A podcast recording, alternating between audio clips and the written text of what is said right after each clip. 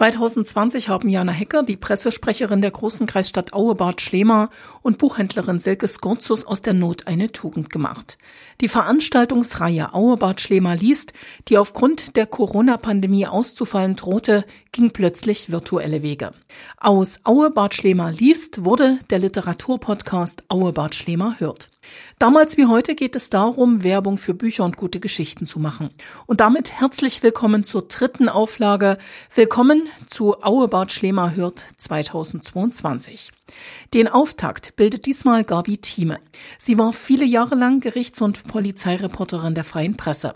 Vor ein paar Wochen ist ihr neues Buch herausgekommen, in dem sie sich erneut Kriminalfällen annimmt, die die sächsische Polizei beschäftigt hat. Aber hören Sie selbst. Viel Spaß! Nach meinem ersten Buch, das im Herbst 2020 erschienen ist, hatte ich mir eigentlich schon von Anfang an vorgenommen, weitere Kriminalfälle zu recherchieren, die ich selbst erlebt habe, die ich begleitet habe und die auch wieder in ein Buch zusammenzufassen. Viele Leser haben mich dazu animiert und ich hatte ja eigentlich aus meiner beruflichen Praxis als Journalistin unheimlich viel Material noch liegen, was eigentlich nur darauf wartet, es aufzubereiten. Ich habe mich dann entschieden, in diesem neuen Buch, das soeben erschienen ist, drei Geschichten zusammenzufassen. Es sind drei völlig verschiedene Fälle an drei völlig verschiedenen Handlungsorten die auch zu ganz unterschiedlichen Zeiten spielen. Und das verbindende Element ist aber, dass es in allen drei Fällen der Polizei über Jahrzehnte nicht gelungen ist, den oder die Täter zu fassen. Das ist also das verbindende Element. Eine Geschichte spielt im Vogtland, eine im Erzgebirge, eine in Chemnitz. Bei der Geschichte, die im Erzgebirge spielt, die ich eigentlich heute gerne vorstellen oder anreisen möchte, handelt es sich nicht um Mord und Totschlag. Es ist also kein Blut äh, geflossen. Ich glaube aber trotzdem, dass es eine ganz spannende Geschichte ist. Es handelt sich um einen Sparkassenüberfall, der sich in Arnsfeld ereignet hat im Januar 1994.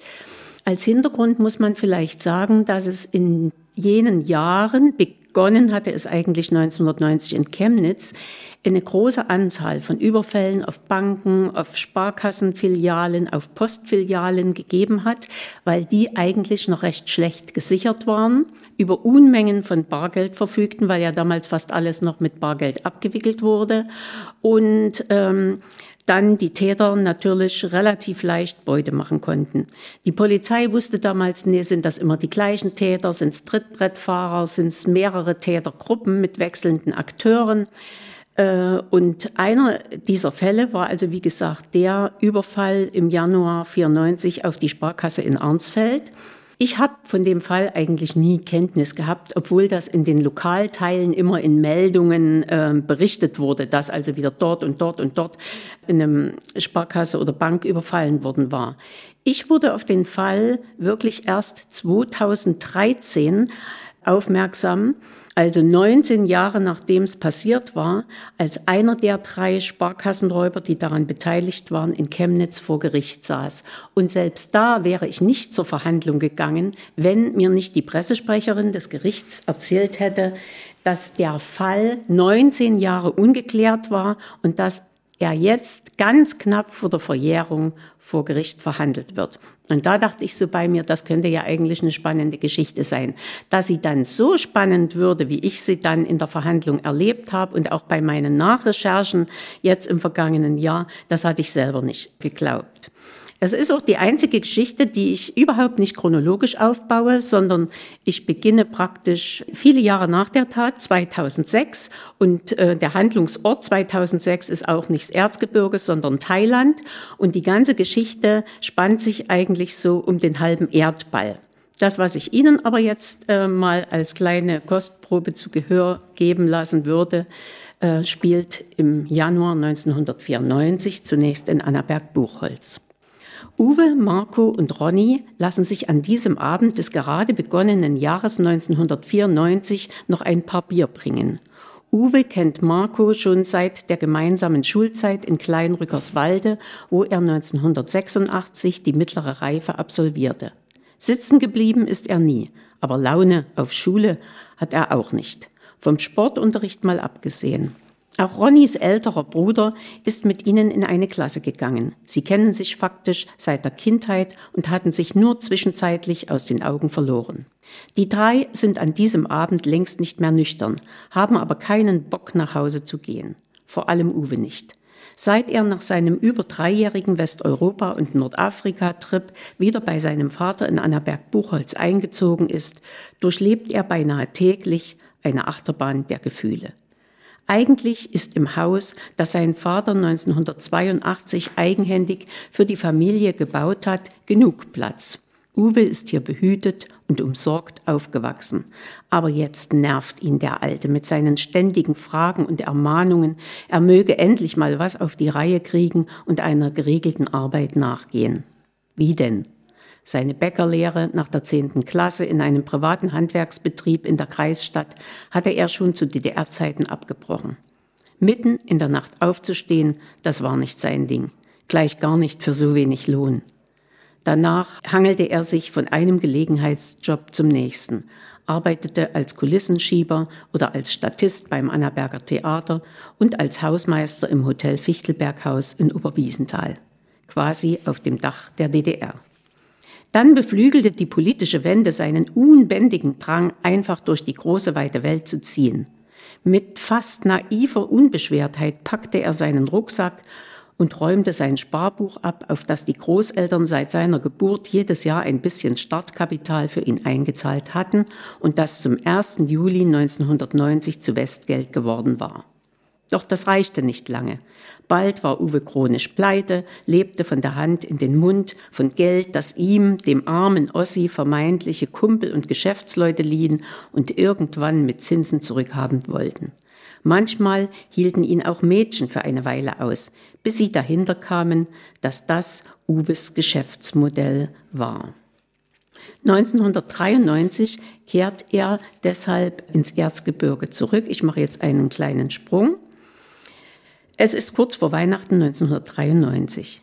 Uwe sucht nun in dieser für das Erzgebirge so wichtigen und besinnlichen Zeit die heile Welt von früher, die offenbar so nicht mehr existiert, trotz geschmückter Häuser, Plätze und Vorgärten. Sein Vater versuchte ihm Brücken in ein geordnetes Leben zu bauen. Er erzählte dem Sohn, wie im Sommer 1991 in einem Park in Aue ein Mann von vier Unbekannten so massiv zusammengeschlagen und getreten worden sei, dass er daran starb. Und weißt du, warum die das gemacht haben? Sie brauchten Geld und wollten den Mann ausrauben. Dabei hatte der arme Kerl gar nichts dabei und hat das denen auch gesagt. Es war ein völlig sinnloses Verbrechen, erzählt der Vater. Uwe wollte wissen, ob die Täter gefasst wurden und woher sie gekommen seien. Drei waren aus unserem Nachbarkreis Schwarzenberg. Der jüngste 19, der älteste 28 Jahre alt. Du kannst dir vorstellen, wie das hier die Runde gemacht hat. Der vierte war einer aus Nürnberg, der sich nach Frankreich absetzen konnte. Aber auch den haben sie bald zu fassen gekriegt. Der Vater schaute seinen Sohn mit ernstem Gesicht an ehe ein für Uwe schon vertrauter Satz folgte. Das hätte es in der DDR nicht gegeben. Als Uwe das Zimmer verlassen wollte, fügt sein Vater noch hinzu, Junge, komm ja nicht auf so eine Idee. Sag es mir, wenn du Geldsorgen hast und trenne dich von deinen falschen Freunden. Der Junge weiß, warum der Vater ihm das so nachdrücklich sagt. Er hat keinen Berufsabschluss, keine Referenzen und keinen Bock auf die Umschulungsmaßnahmen des Arbeitsamtes. Für viele heißt das Zauberwort Arbeitsbeschaffungsmaßnahme, ABM. Aber den ganzen Tag Parkbänke streichen und Laub brechen oder gar alte Leute im Pflegeheim füttern, das ist nichts für ihn. Zweiter Arbeitsmarkt nennt sich das, was 1994 rund 200.000 Ostdeutsche zumindest vorübergehend in staatlich subventionierte Beschäftigung bringt. Doch von solchen Almosen will Uwe nicht leben und erst recht nicht dafür den Buckel krumm machen. Auch seine Freunde Marco und Ronny nicht. Im Gegensatz zu Uwe haben sie aber einen Plan, den sie ihm jetzt zu Beginn des neuen Jahres unterbreiten, in einer kleinen, verräucherten Kneipe in Annaberg-Buchholz. Sie wollen eine Sparkasse überfallen. Die Idee geistert Marco und Ronny schon seit Wochen durch den Kopf. Immer wieder gibt es in den Zeitungen und im lokalen Fernsehen Berichte, dass im Erzgebirge vor allem kleine, abgelegene Filialen überfallen und ausgeräumt werden. An die große Kreissparkasse in Annaberg-Buchholz hat sich noch keiner gewagt. Aber in Mildenau, Scheibenberg, Krumbach, Wiesa und auch in Thermalbad Wiesenbad haben Bankräuber schon zugeschlagen. Die Polizei ist sich nicht sicher, ob es immer dieselben Täter sind. Sie hält auch mehrere Tätergruppen mit wechselnden Beteiligten für möglich. Der Modus operandi, also die Tatbegehung, ist ziemlich identisch. Aber es könnten durchaus auch Trittbrettfahrer unterwegs sein. Genau das wollen sich Marco und Ronny zunutze machen. Doch sie brauchen dafür noch einen dritten Mann. Bist du dabei? fragt Marco. Klar, wenn das Risiko überschaubar bleibt, entgegnet Uwe. Was habt ihr denn für einen Plan? Ronny hält kurz inne. Schwörst du, dass du schweigst wie ein Grab? Mensch, das ist doch klar, was denkt ihr denn von mir? Dass ich euch vorher verpfeife oder hinterher und am besten mich gleich mit? Ich bin doch nicht bescheuert. Dann lüftet Margot das Geheimnis. Wir nehmen uns die Filiale in Arnsfeld vor. Wie kommt ihr denn auf dieses Kaff am Arsch der Welt? fragt Uwe. Wir haben die Filiale in den vergangenen Wochen schon ausspioniert. Die befindet sich im Erdgeschoss vom Rathaus in einem ziemlich kleinen Raum, der so gut wie gar nicht gesichert ist. Das Zimmer ist nicht viel mehr als ein etwas größeres Büro mit einem Schalter, der aber eher ein Tresen ist. Meist ist nur eine Angestellte da. Der Geldtransport, der frisches Bargeld bringt oder eingezahltes abholt, kommt nur zweimal die Woche.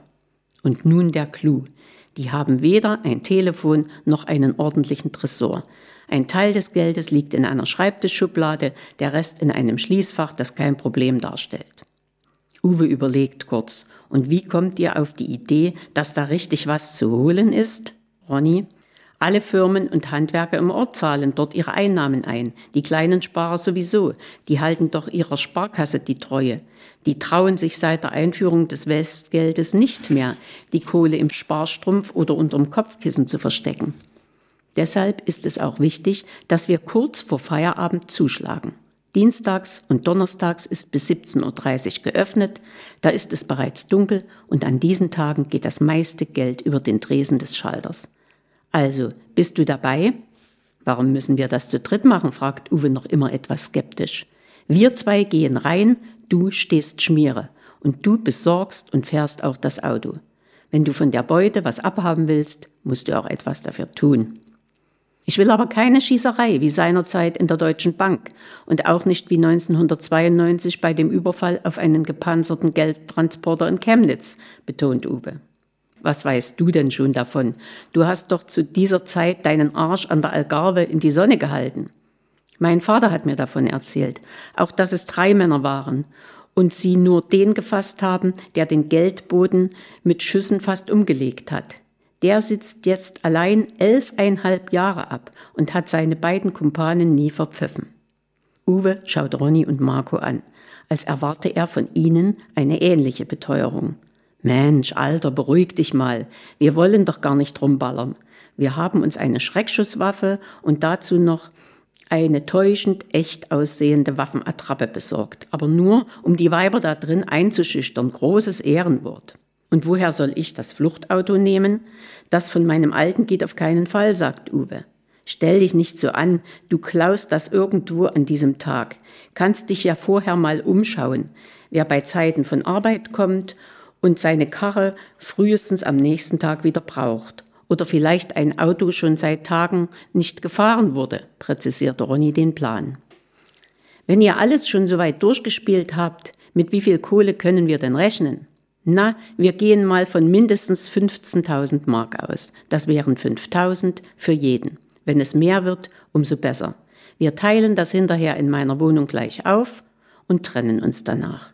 Das erschwert den Bullen die Verfolgung. Mit jeder Antwort seiner Kumpel schwinden Uwes anfängliche Zweifel am Gelingen des Plans. Eigentlich hat er auch gar keine Wahl, wenn er endlich an Geld kommen will. Er hat bereits in vierstelliger Höhe Schulden. Als Ronny und Marco ihm schließlich die Hand entgegenstrecken, schlägt er ein. Der Pakt ist besiegelt. Am 13. Januar, einem Donnerstag, soll der Kuh steigen. Uwe erklärt sich bereit, drei Masken zu besorgen. Einer für alle, alle für einen, schwören sich die Männer an diesem Abend beim Auseinandergehen, in Anlehnung an die drei Musketiere, die großen Helden ihrer Kindheit.